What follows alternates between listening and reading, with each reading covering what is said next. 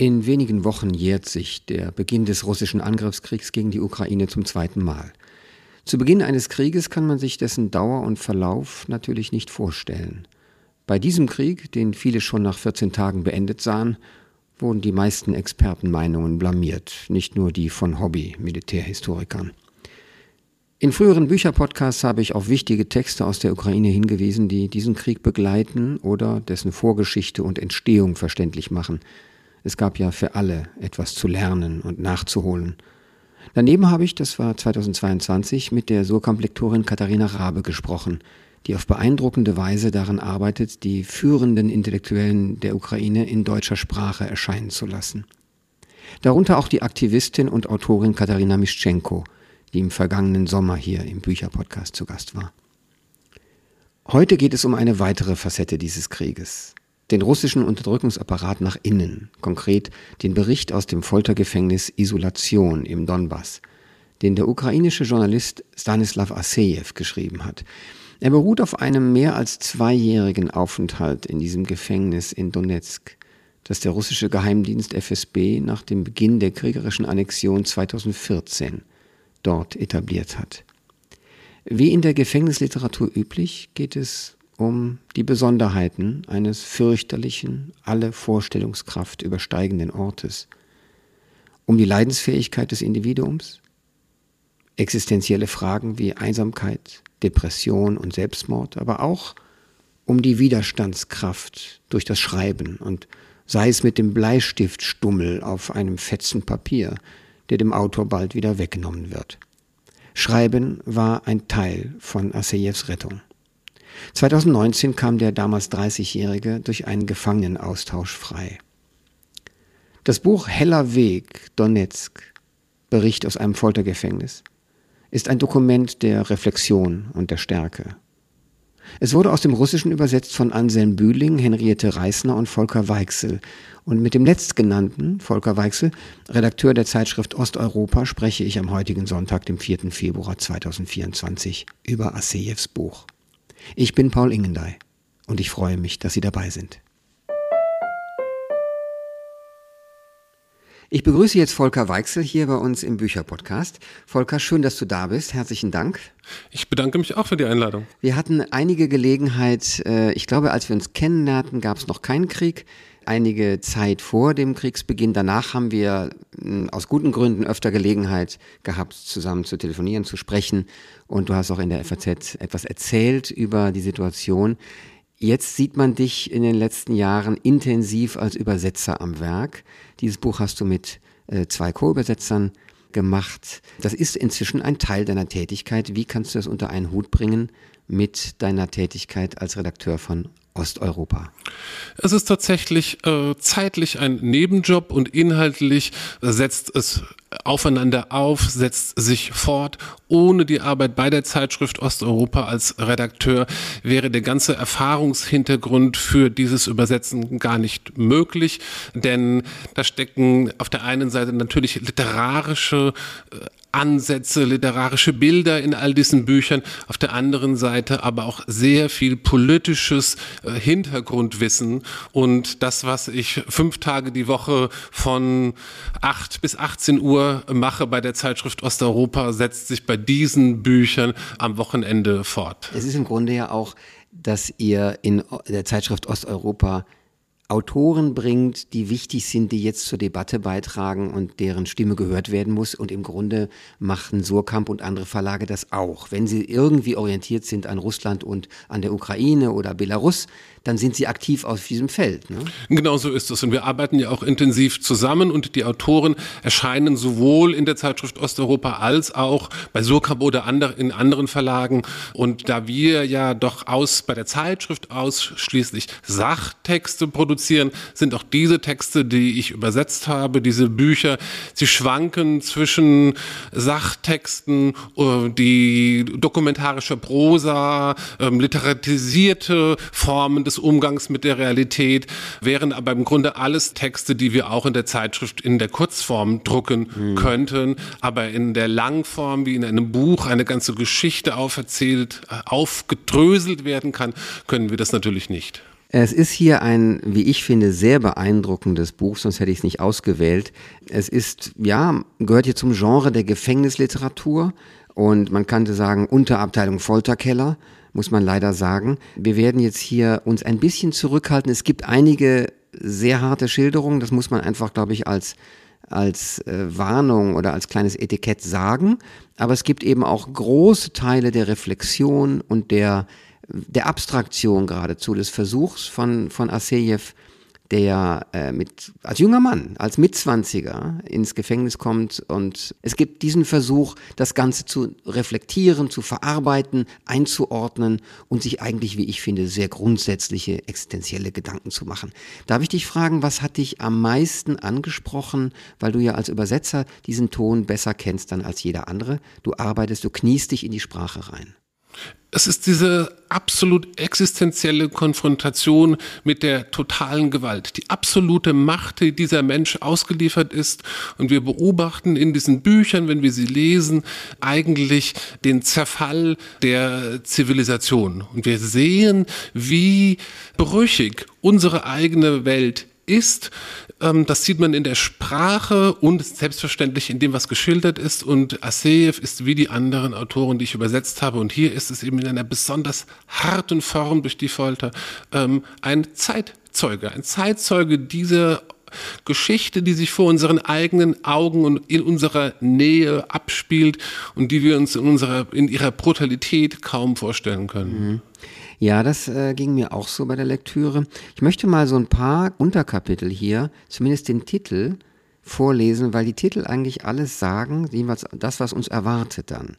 Zum Beispiel die Ankunft oder das absolute Böse oder Zeit in Gefangenschaft, die Folter, Gott hinter Gittern, Humor in Gefangenschaft, auch ein wichtiges Kapitel. Sex in der Isolation. Wobei ich jetzt dazu sagen muss, Isolation wird immer in Anführungszeichen gesetzt, ist der Name dieses Foltergefängnisses. Und äh, das Buch enthält auch einige Fotos, diese sehr eindringlichen Schwarz-Weiß. Bilder, die eine fürchterliche Anlage eigentlich zeigen, sowohl von innen wie von außen. Hast du noch außer diesen Fotos irgendwelche andere Kenntnis von diesem Ort? Ja, also der, äh, der Ort, den kann man durchaus auch in Videos im Internet sehen. Das war zu sowjetischer Zeit eine Fabrik gewesen, in der Isoliermaterialien hergestellt wurden. Und daher kommt dieser Name, wenn man es liest, ergibt sich eine zufällige Metapher, denn es sind ja quasi Isolationsgefangene dort. Sie werden persönlich isoliert, sind von der Außenwelt isoliert, aber das ist eigentlich reiner Zufall. Und dieser Ort hat dann eine, nach 20 Jahren Stillstand eine Transformation durch durchgemacht, die sehr typisch ist eigentlich für die Ukraine und auch für den Osten der Ukraine und eben hier konkret für die Stadt Donetsk, denn er wurde zu einem Ort der Kunst. Es war eine Ausstellungshalle für einen Begegnungsort, wo moderne Kunst gezeigt wurde, wo sich eine Zivilgesellschaft in dieser Industriestadt äh, Donetsk äh, gebildet hat. Und nach den Ereignissen vom Februar und dann Sommer 2014, also nach der Revolution auf dem Maidan in Kiew und dann die, die Gegen-Konterrevolution der nach Russland orientierten Kräfte und von Russland mit aller Macht, militärischen Macht, Macht unterstützten Kräfte im Osten der Ukraine wurde ja äh, unter anderem die Stadt Donetsk eingenommen von diesen Freischärlern und der russischen Armee. Äh, und an diesem Ort, wo einst diese Fabrik stand und dann im, äh, dieser Kunst Ort und Begegnungsort der Zivilgesellschaft war. Dort äh, haben die Freischärler ein Gefängnis, wie man es eigentlich nicht nennen kann, denn ein Gefängnis ist ja doch ein regulärer Ort vom Staat, sondern es ist wirklich ein, ein ein Unort gewesen, mit einem Keller, ein illegales Gefängnis, das auch nirgendwo verzeichnet war, man kam in keine Listen, also jegliche Form der staatlichen Organisation und auch der Bekanntgabe, das gab es nicht und er wurde auch, Aseev wurde nicht verhaftet von Polizisten und dann in ein Gefängnis gebracht, sondern er wurde auf der Straße verschleppt. Mhm. Ja, das ist eine fürchterliche Geschichte. Das heißt, er ist im Grunde durch seine kritische Arbeit als Journalist, durch als Beschreibender, als kritischer Geist ist er einfach äh, hochgenommen worden und dann da reingesteckt worden. Also er, er war nicht mal ein kritischer Journalist, denn all das war gar nicht mehr möglich gewesen in diesen zwei Jahren, sondern er hat unter Pseudonym äh, geschrieben und letztendlich wurde er, wie dann in den Verhören herausgekommen ist, unter anderem deswegen verhaftet und angeklagt in Anführungszeichen, weil er Anführungszeichen gesetzt hat, nämlich er hat den Namen Volks Volksrepublik Donetsk in Anführungszeichen gesetzt, um damit nur zu signalisieren, äh, dass er sich von dieser Beschreibung mhm. der selbstermächtigten Republik äh, distanziert und das nicht anerkennt, mhm. diese Proklamation, die auch gegen jedes Völkerrecht war. Und diese Nichtanerkennung hat dazu gereicht, um ihn in dieser Weise. Dafür hat er fünf Jahre bekommen wenn ich mich recht erinnere. Das war ja, das sind natürlich die formalen, die formalen äh, wirklich formale äh, Seiten, was da ein Richter, das kann fünf, das kann 15, er kann nach mhm. kurzer Zeit umgebracht werden. In dem Buch geht es viel stärker um die ganz existenzielle äh, Erfahrung der Folter und was das mhm. mit einem Menschen macht. Die Zerstörung des basalen Vertrauens in den Alltag. Hm. Es gibt das Buch von Jan-Philipp Bremsmer, Vertrauen und Gewalt. Und das ist sozusagen die soziologische Arbeit, die man lesen möchte, wenn man theoretische Fragen dazu äh, sich mit diesen beschäftigen will. Und Jan-Philipp Bremsmer saß selbst in einem Keller, der aber nicht dieser Natur war. Deswegen würde ich sagen, wenn man die die furchtbaren Erfahrungen, die zu diesen Reflexionen auch führen, lesen will, dann muss man zu dem Buch von Asseyev greifen. Ähm, ich erinnere mich tatsächlich, weil du es gerade erwähnst, wir haben das vorher ja nicht abgesprochen, ich erinnere mich an das Buch äh, Der Keller von Remsmar, was ich vor 25 bis 30 Jahren gelesen habe. Er hat es ja relativ bald nach dieser Erfahrung geschrieben und natürlich ist es nicht vergleichbar und zur selben Zeit sage ich, mit größtem Respekt, auch diese Gefangenschaft ist eine Gefangenschaft und für jedes Gemüt erst einmal ein Bruch. Absolut. Ne? Und hat diesen Mann sicherlich mhm. ge äh, gezeichnet für immer.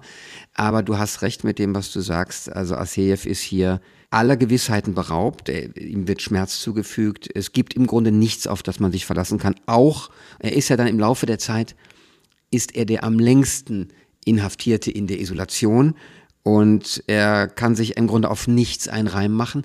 Ich war verblüfft, welche Gleichmut des Tons er dann doch findet. Für einen so jungen Mann, vielleicht ist das ein Unfug, den ich gerade gesagt habe, jung oder alt, diesen Ton zu finden, der eine gewisse innere Stärke verrät. Und jetzt komme ich zu einem Thema, was mich brennend interessiert, weil er dazu einige hervorragende Seiten geschrieben hat.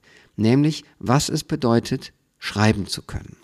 Das Schreiben ist für ihn äh, eine Therapie, ganz persönlich eine Therapie, weil diese Form des Zeugnisablegen von dem, was ihm angetan wurde, ein Weg zurück ist. Und dieser Weg zurück, sich damit auseinanderzusetzen, hält ihn tatsächlich von dem Selbstmord ab, weil er einen doppelten Freiheitsbegriff hat. Und einer dieser Freiheitsbegriffe ist eben äh, die Freiheit, sich das Leben zu nehmen. Das sieht er auch als eine Form der mhm. Freiheit an, die dem Menschen, selbst dem in der Isolation oder woanders Gefangenen, niemand nehmen kann. Und wir werden nachher noch von einem anderen Buch aus Belarus auch im Gefängnisbuch sprechen. Da geht es darum, dass einem sogar diese Freiheit äh, genommen wird. Und Asseev beharrt darauf, dass man diese Freiheit zum Freitod äh, durchaus auch hat.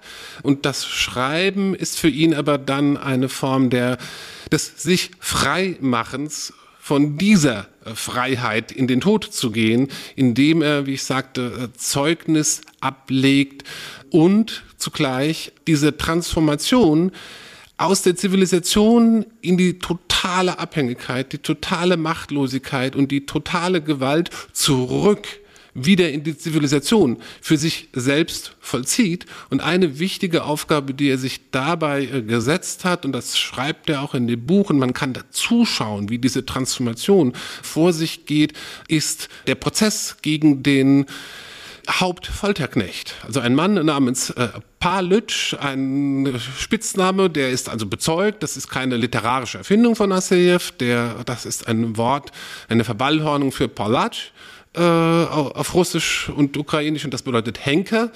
Und dieser Mann ist es, der Asseyev persönlich und viele andere gefoltert hat, umgebracht hat, für ihr Leben lang physisch und psychisch gezeichnet hat. Ähm, ein Ukrainer, geboren im Osten der Ukraine Und eine wahnsinnige Retraumatisierung für Stanislav Assiev bedeutete es, als er in Freiheit festgestellt hat, plötzlich, dieser Mann lebt in Kiew. Dieser Mann lebt in Freiheit im Grunde in meiner Nachbarschaft. Mhm. Das, was er in dem Buch beschreibt, dass die Folterknechte bevor sie zu diesen wurden, noch Nachbarn gewesen sein könnten, mit denen man in derselben Schlange gestanden hat, um Brot zu kaufen. Mhm. Äh, das passiert ihm danach noch einmal, dass also der ehemalige Folterknecht wieder in der gleichen U-Bahn, Straßenbahn mit ihm fahren könnte und er ihn vielleicht einfach nicht sieht.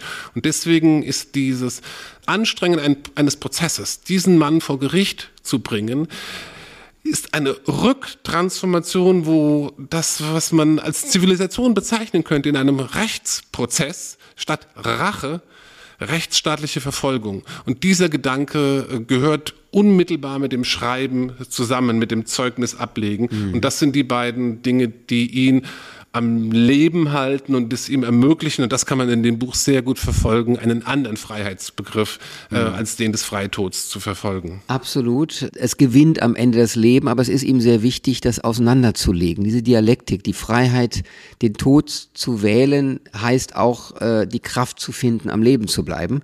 Wobei es nicht einfach ist, sich den Freitod zu geben, wenn es so schwierig ist wie dort. Unter permanenter Beobachtung, die Kameras sind immer an, ähm, es sind natürlich alle Dinge, alle Gegenstände entfernt, mit denen man sowas tun könnte.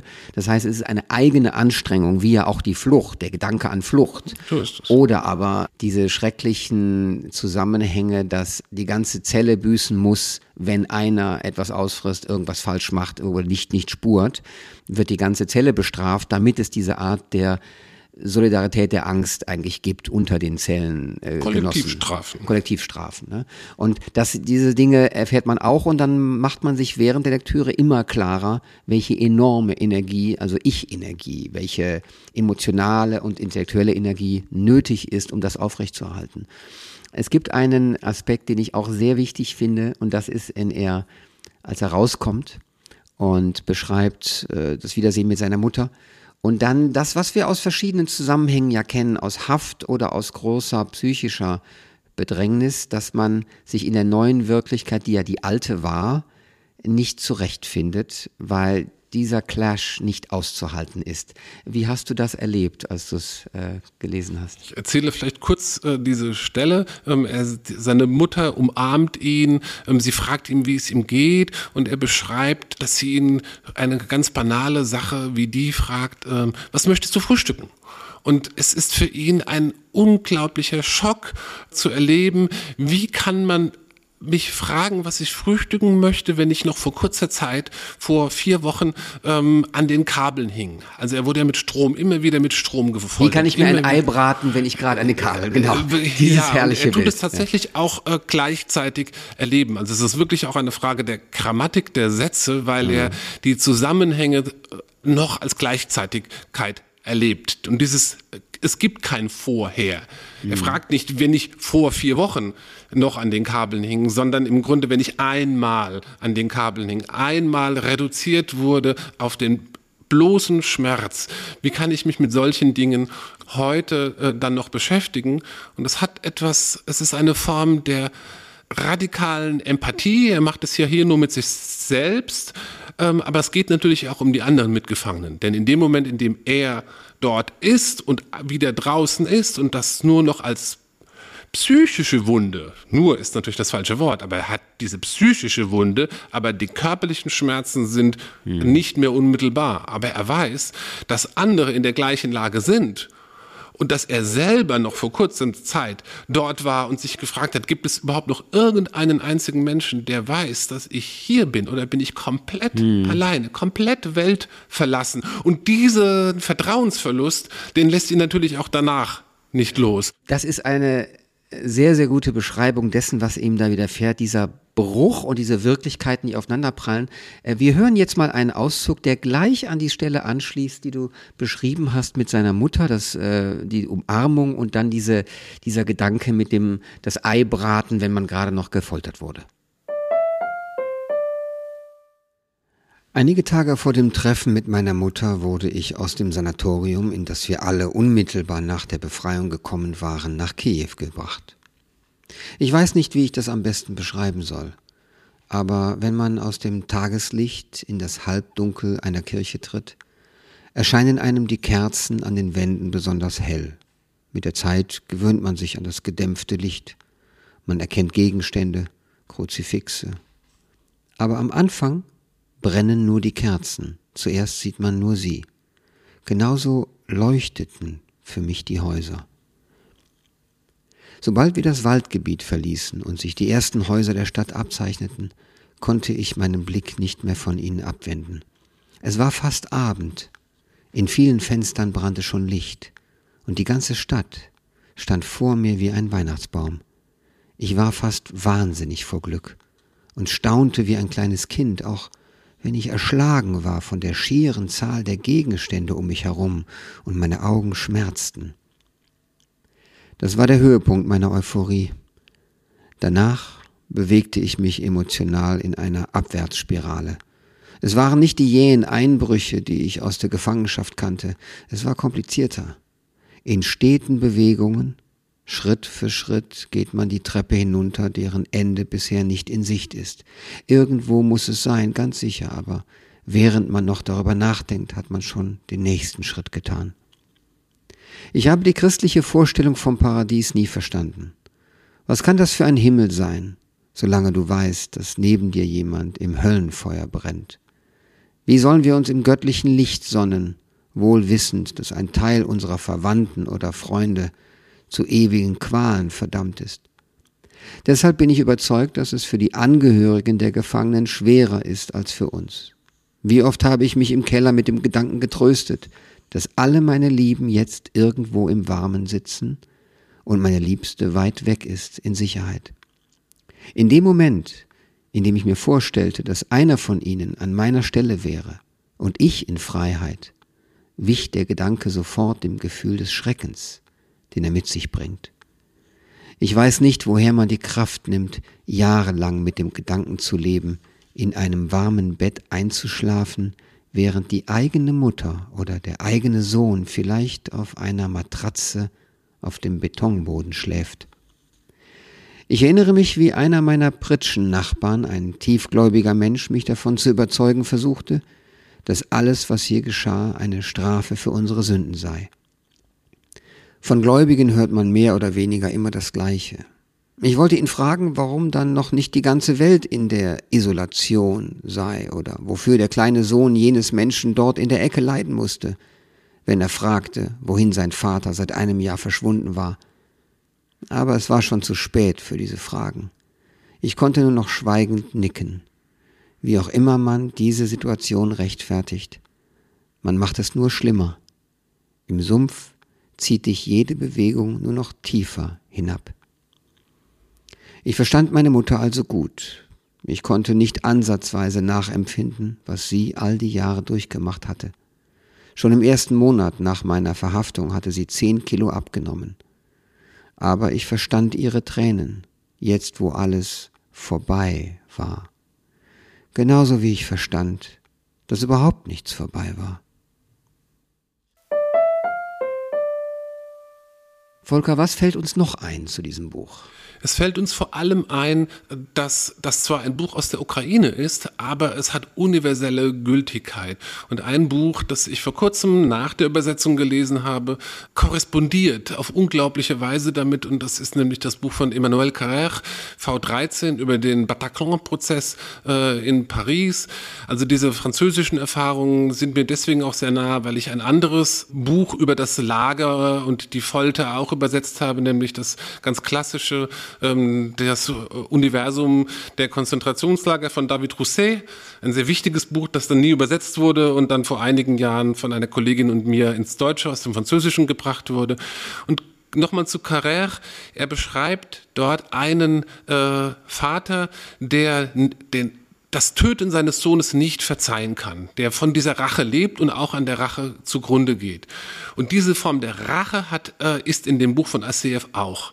Man kann aber im Laufe des Buches nachverfolgen, wie die Persönlichkeit sich auch transformiert, weil das äh, Schreiben in ihm heraushilft. Und das, man sieht die Transformation von der nach Rache sich sehnenden, kaputten Kreatur wieder zurück zu dem Menschen, der einen rechtsstaatlichen äh, Prozess will. Und das sind mhm. Dinge, die auch bei Carrère zum Beispiel für diese Menschen reflektiert werden, die, die ihre Kinder verloren haben, die in dem, äh, bei, der, bei den Explosionen äh, verstümmelt wurden. Also es hat einfach universellen Charakter und ist kein Ukraine-Buch oder ähnliches. Ja, das ist einfach hochinteressant. Wir kennen ja solche Fragen, was man Closure im Englischen nennt. Es geht ja sowohl um eine psychologische Beendigung oder ein Abschließen des Ganzen, obwohl das nie ganz möglich ist, als auch eine juristische, eine formaljuristische, als auch eine zivilgesellschaftliche, wenn man so will, eine, eine Anerkennung des Ganzen und dass die Welt weiß. Ne?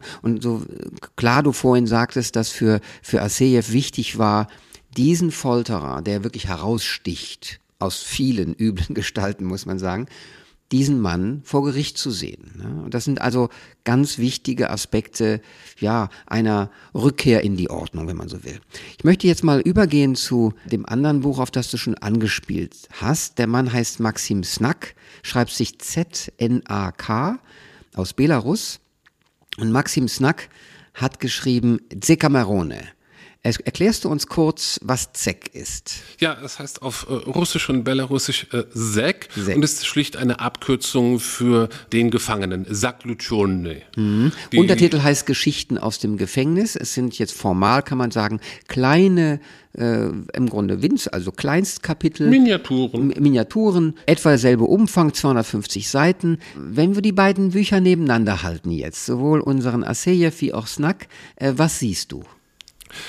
Es sind sehr, sehr typische Unterschiede, die die beiden Gesellschaften, die belarussische und die ukrainische, unterscheiden und die unterschiedlichen Formen der Erfahrung äh, von Gewalt.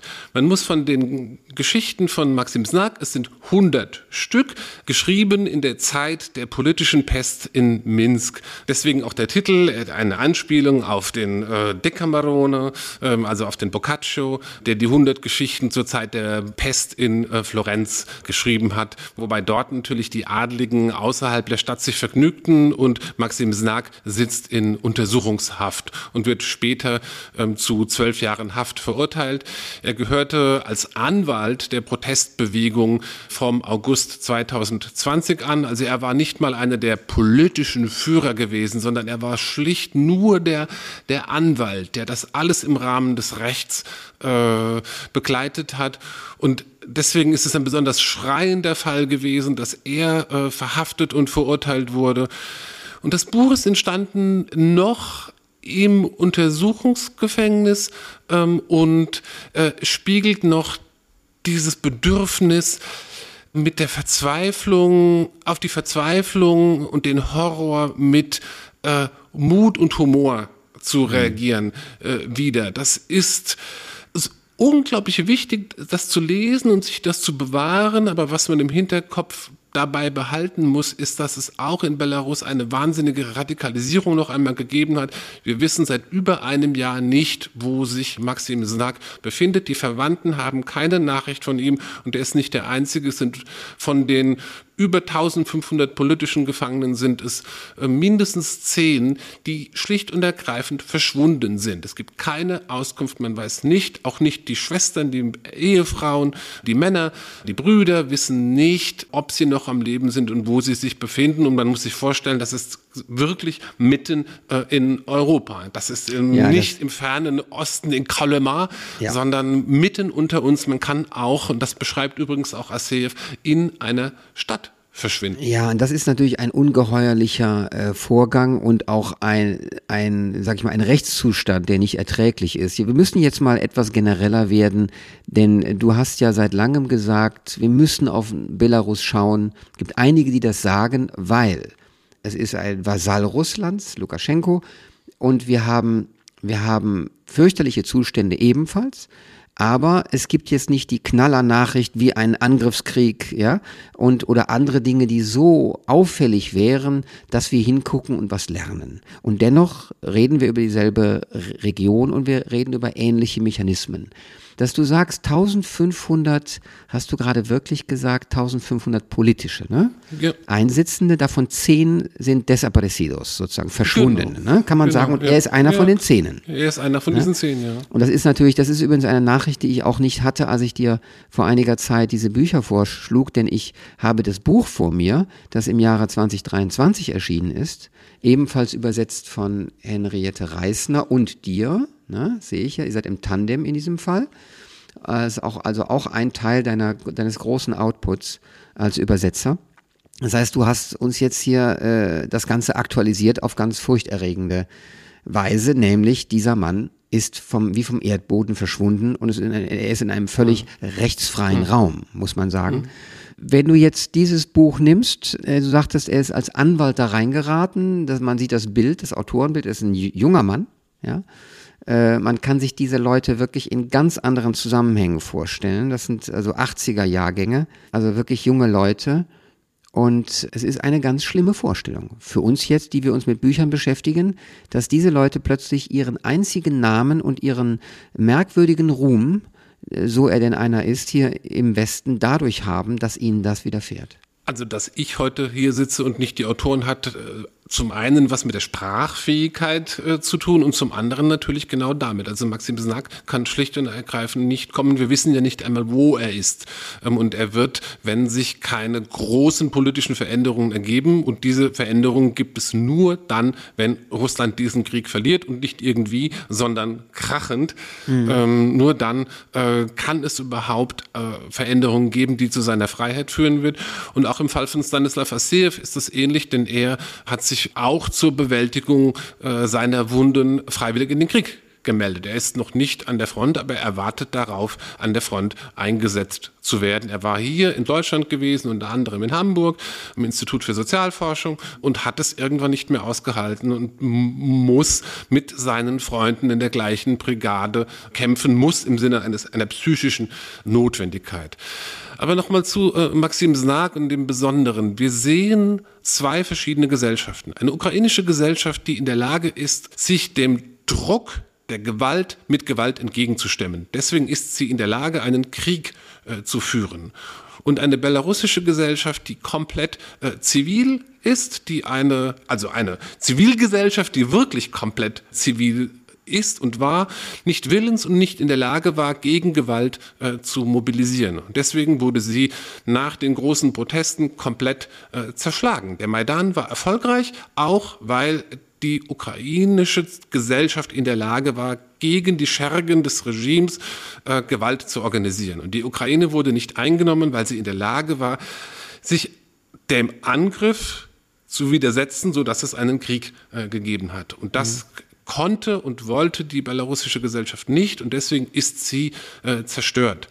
Und das Einzige, was blieb, war das äh, Prinzip Hoffnung und auch das Prinzip Humor. Und deswegen sind die Geschichten auch so anders. Auf der einen Seite wurde dem Maxim Snack in dieser Zeit nicht äh, keine Folter dieser Art angetan. Es ist psychische Folter, es sind Gemeinheiten, es, ähm, aber es sind keine keine Elektrokabel. Mhm. Es sind keine Mitgefangenen zu Tode äh, geprügelt worden. Man muss sagen, es sind einige politische Gefangene gestorben, aber die Gewaltstufe ist eine andere, die physische Gewaltstufe. Die psychische Gewalt ist mindestens genauso grausam. Man sollte das überhaupt nicht auf eine Skala äh, mehr oder weniger schlimmer oder weniger schlimm ordnen. Aber es ist, äh, es ist anders. Und insofern ist auch der Umgang anders. Und Maxim Snag ist, weil er in diesem Gefängnis Zeit hat, in der Untersuchungshaft, ähm, ist er in der Lage, äh, auf kleine Zettel Geschichten äh, zu schreiben, die einen literarischen Charakter haben. Also mhm. es sind verdichtete Miniaturen, das sind keine Gedichte, aber der, der Mechanismus des hm. Verdichtens, dass ein Gedanke ganz kurz aufleuchtet. Aesopsche Sprache, also äh, man merkt, weil er im Gefängnis ist, kann er nicht alles sagen. Asseev schreibt in der Freiheit und es sprudelt aus ihm heraus und er muss das bewältigen und äh, Snak muss literarisch schreiben, mhm. weil das sonst niemals an dem Zensor vorbeikommt. Und das sind wesentliche Unterschiede in diesen Büchern. Es ist auch wichtig, dass wir dieses Genre jetzt mal in, wenn ich es mal ein Genre nennen darf, aus verschiedenen Perspektiven kriegen, denn die Erfahrung ist eine so jeweils andere. Du sprachst von den beiden verschiedenen Gesellschaften, aus denen jeweils diese Bücher kommen. Ich habe noch zwei Themenkomplexe eigentlich. Der eine ist einer, dass ich nochmal zwei Titel ins Gespräch bringen will, äh, die auch eine Rolle gespielt haben in den letzten zwei Jahren im Programm von Surkamp, wo, äh, an denen du auch als Übersetzer oder Co-Übersetzer beteiligt warst. Das ist das eine. Das zweite ist, das mich jetzt doch brennend interessiert. Erzähl uns doch mal etwas von deinem Verhältnis zu Belarus. Und du übersetzt aus dem Russischen, äh, ich weiß noch nicht mal genau, die Sprachen sind nah, aber sie sind nicht identisch. Mehr weiß ich eigentlich nicht. Du machst beides. Du übersetzt aber auch aus dem Französischen und aus dem Tschechischen. Ja, das klingt schon ziemlich crazy jetzt allmählich. Ich übersetze nicht aus dem Belarussischen und nicht aus dem Ukrainischen. Ich kann beide Sprachen äh, lesen, weil okay. sie so nah an dem Russischen dran sind und weil das äh, Tschechische dabei hilft. Also es ist einfach mhm. ein Sprachkontinuum äh, und gelernt habe ich von der Pike auf, äh, von der Schule aus, von einer westdeutschen Schule im Südhessischen ähm, als dritte Fremdsprache das Russische. Und das Tschechische kam dann später äh, autodidaktisch hinzu. Okay. Und die beiden Sprachen dazwischen habe ich mir tatsächlich tatsächlich nur passiv angeeignet und würde mir nicht anmaßen, aus ihnen zu übersetzen. Okay. Aber es sind jeweils Autoren, die zweisprachig sind und aus unterschiedlichen Gründen die Bücher zuerst auf Russisch verfasst. Also haben. bist du der richtige Mann dafür. Auf, die, ja, auf jeden du Fall. Du hast aber auch, und ich erinnere mich jetzt an unser Gespräch, aber es ist schon länger her, deswegen fehlen so ein paar Details. Gib uns doch mal eine Kompaktversion, nicht deines Lebens, aber deiner Beziehung zu, zu Belarus, die ist eine besondere, oder? Ja, die ist deswegen eine besondere, weil dieses Land niemand beachtet hat. Also da kommt vieles äh, vieles äh, zusammen. Ich wollte nicht diesen Fokus auf das Große, auf die Macht, auf Russland verfolgen. Ich habe das von der Sprache her gelernt, ich habe es von der Politikwissenschaft ähm, her, den Blick auf die Macht gelernt, aber den Umkehr des Blickes, wir schauen auf die kleineren. Das war mir immer sehr wichtig gewesen und das, was ganz am Rand gewesen war, noch randständiger als Tschechien, denn da gibt es ganz andere Beziehungen zwischen Deutschland und Tschechien, war äh, tatsächlich Belarus. Es spielt natürlich natürlich eine Rolle die Atomkatastrophe von 1986. Sie hat sich in der Ukraine ereignet, aber das zentrale betroffene Land war Belarus gewesen. Und es gibt bis heute sehr, sehr tiefe Verbindungen zwischen dieser Gesellschaft nach Deutschland in der entsprechenden Generation über diese Kinderhilfe für äh, nach Belarus. Und da hatte ich auch schon während des ähm, Studiums Kontakt zu Menschen, die da sehr engagiert waren, ein Kinderhilfszentrum aufgebaut haben, und da hatten wir an der Universität in Mannheim eine Studiengruppe, die sich mit all diesen Ländern beschäftigt hat. Belarus, Ukraine, äh, ich habe damals Tschechien gemacht, Serbien. Und das Thema war immer asymmetrische Integrationskonkurrenz äh, zwischen Brüssel und Moskau und wie sich das in diesen Gesellschaften äh, ausdrückt. Also der innergesellschaftliche Konflikt ähm, um Demokratie oder Autokratie, um die außenpolitische Orientierung. Und das haben wir in den 90er, 1990er Jahren gemacht. Und das war in einer Weise prophetisch.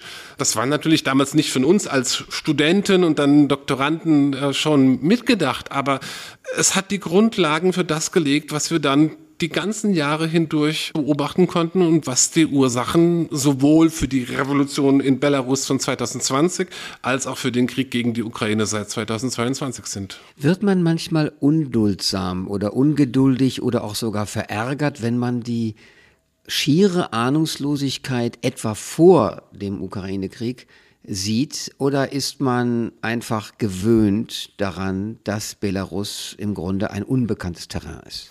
Nein, es gibt überhaupt keine Ungeduld. Die Welt ist riesig groß und die Erwartung, dass Menschen in Deutschland sich ausgerechnet mit Belarus beschäftigen, das ist eine, für meine Begriffe eine falsche ähm, Erwartung. Ich freue mich über jeden, den es tut. Ich halte es für sehr wichtig, aber dass man sich genauso mit anderen Ländern auch beschäftigt und äh, nur einen begrenzten Tag Verlag hat, das ist ganz normal. Ich selber beschäftige mich ja auch mit französischer Literatur. Ich möchte wissen, was in Lateinamerika passiert und Vorwürfe zu machen und die Vorstellung zu haben, äh, nur die Ukraine, nur Belarus sei das, ähm, wo alle in Deutschland hinschauen müssen.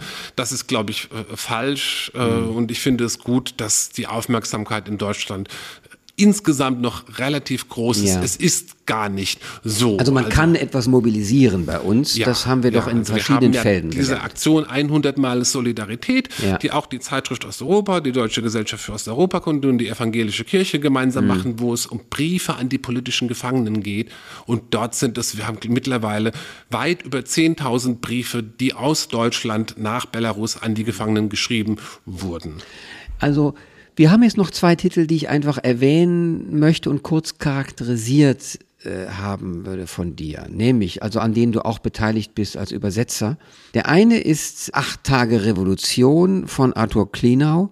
Untertitel ein dokumentarisches Journal aus Minsk. Das beschreibt eben diese acht Tage in Minsk, in denen er seine Tochter sucht, Marta, die verschwunden ist, hochgenommen wurde, die politisch aktiv ist und auch im Grunde ein ernstes, auch von großer Bedrängnis geprägtes Thema in diesem Fall.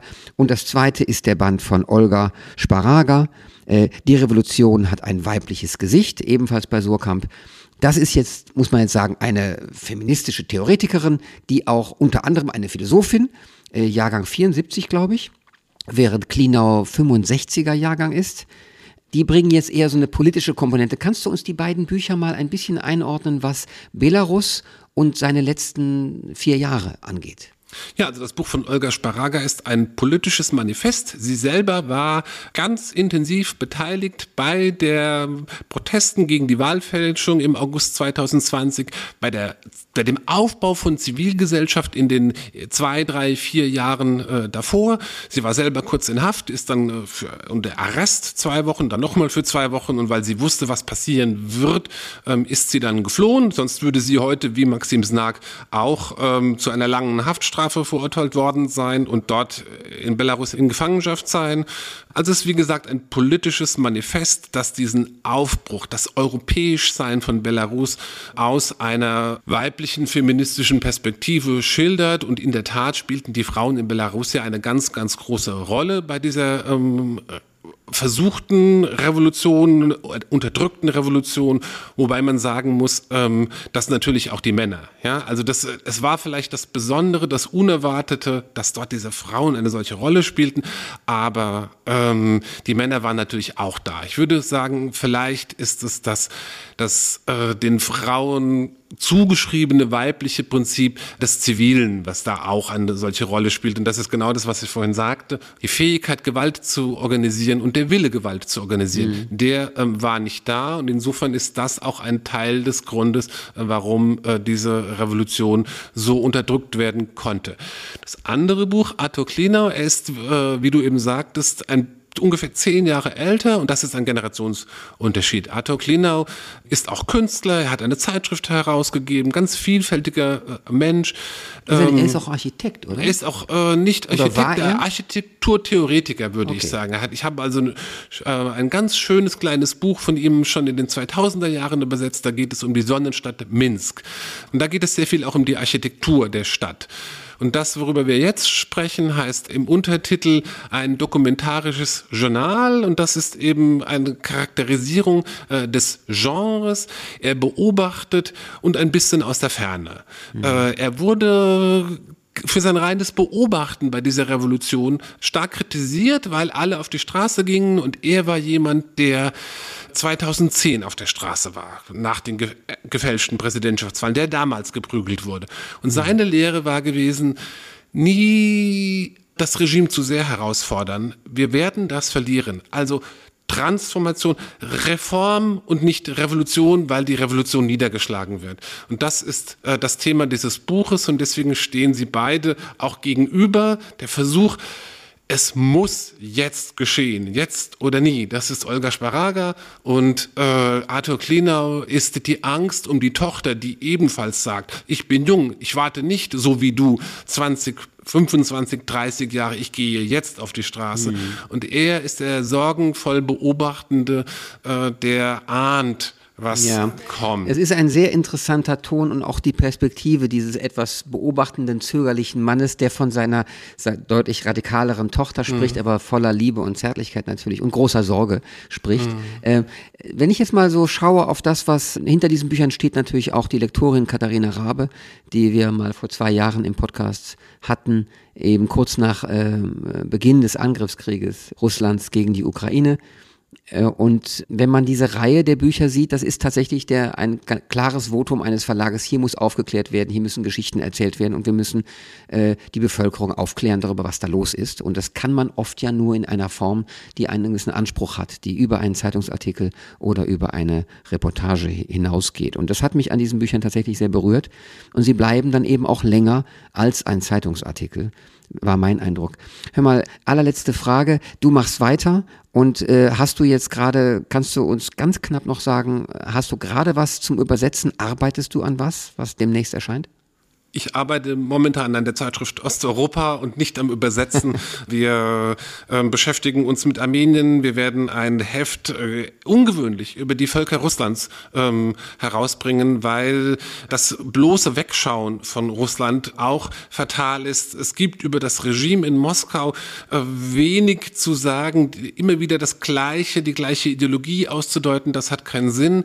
Aber trotz des brutalen Krieges finden im Land Entwicklungen statt und die müssen wir beobachten. Es gibt Proteste in Baschkortostan, ähm, es gibt Aufruhr in Tatarstan. Also wir beobachten das. Wir haben in, in Berlin, in Deutschland zum Teil diese Exilmenschen, die aus den äh, Regionen geflohen sind.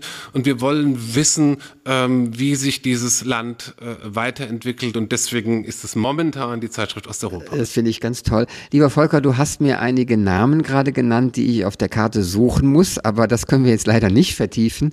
Ähm, ich ver verstehe mich auch äh, in meiner Unkenntnis, die hier und dort aufblitzt, als Vertreter unserer Hörerschaft. Und ich hoffe, dass die Hörerschaft sich wohlfühlt, damit von mir vertreten zu werden. Auch da, wo sie, die Hörerschaft, so wenig Ahnung hat wie ich. Und alle Experten, glaube ich, haben von dir ebenfalls was mitgenommen. Das sind äh, beeindruckende Bücher und ich bin sehr froh, dass äh, du und Surkamp und auch deine Mitstreiter als Übersetzer äh, das machen. Ich danke dir sehr und wir hören uns wieder. Das ist schön. Heller Weg Donetsk, Bericht aus einem Foltergefängnis von Stanislav Essejew, ist erschienen im Surkamp Verlag, hat 256 Seiten und kostet 20 Euro. Aus dem Russischen übersetzt von Anselm Bühling, Henriette Reisner und Volker Weichsel. Weitere heute erwähnte Bücher Olga Sparaga, Die Revolution hat ein weibliches Gesicht, Maxim Snack, C. Camarone und Arthur Klinau, Acht Tage Revolution ein dokumentarisches Journal aus Minsk. Die heutige Folge des FAZ Bücher Podcasts wurde produziert von Kevin Grimmel. Wenn Sie uns schreiben möchten, unsere E-Mail lautet bücher-podcast.faz.de. Bücher mit UE. Am kommenden Sonntag gibt es eine Sonderfolge. In 14 Tagen ist dann wieder mein Kollege Kai Spanke mit Sachbüchern dran. Er spricht mit Maria Wiesner über deren Buch Jill Sander. Wir hören uns wieder, sofern Sie mögen, am 3. März 2024. Bis dahin, machen Sie es gut.